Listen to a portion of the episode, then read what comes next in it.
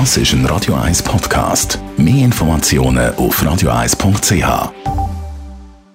Die grünen Minuten auf Radio 1 werden präsentiert von Energie 360 Grad. Nachhaltige Energie und Mobilitätslösungen für die Welt vom Morgen. Energie360.ch die Schweiz ist ein Land der Haustiere. Wir haben über 1,7 Millionen Katzen und ca. eine halbe Million Hunde. Die brauchen Platz, die brauchen Betreuung und die brauchen auch Nahrung. Andreas Krise von der Umweltarena Spreidenbach, was heisst das für die Ökobilanz? Wildlebende Tiere sind ein Teil der Natur im klassischen Sinn. Der Bestand regelt sich selber aufgrund von vielen Gegebenheiten wie Habitat, Klima, Nahrungsangebot, Konkurrenzdruck etc. Haustiere gibt es nur, weil sie der Mensch züchtet und halten tut.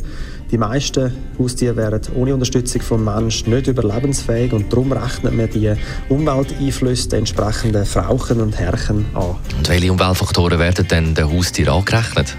Die beiden Wissenschaftler Matthias Finkbeiner und Nils Jungblut haben die Umweltauswirkung berechnet. Die Ernährung hat bei den Tieren die grösste negative Auswirkung auf die Umwelt. Ein Hundeleben allein benötigt eine Tonne Nahrung. Die muss zuerst angebaut oder im Sinne von Fleisch zuerst gezüchtet werden. Bei der Berechnung werden weitere Faktoren einbezogen, wie zum Beispiel die Autofahrten für die Spaziergänge im Wald, aber auch der Wärmeverlust von einer Büsiklappe. Klingt nach viel. Wie kann man die Auswirkungen reduzieren? Da gibt es viele Möglichkeiten. Die offensichtlichste ist die Anzahl. Wenn man anstatt mehreren Katzen nur eine Katze halten tut, reduziert das entsprechend den negativen Impact. Bei Hunden spielt die Grösse eine entscheidende Rolle. Ein 30 Kilo schwerer Hund verursacht jährlich über eine Tonne CO2. Bei einer Katze sind es nur 400 Kilogramm und ein Chihuahua verursacht lediglich 200, also ein Fünftel von einem grossen Hund. Eine weitere Möglichkeit ist, dass man Hunden pflanzliches Futter zum Fressen gibt. Auch bei Haustieren gilt das Gleiche wie bei Auto.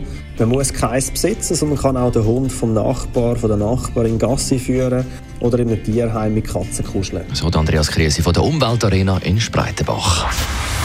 Die grünen Minuten auf Radio 1. Über die Ökobilanz von unserem Fleischkonsum reden wir dann sicher auch irgendwann mal. Es ist 18 vor 10.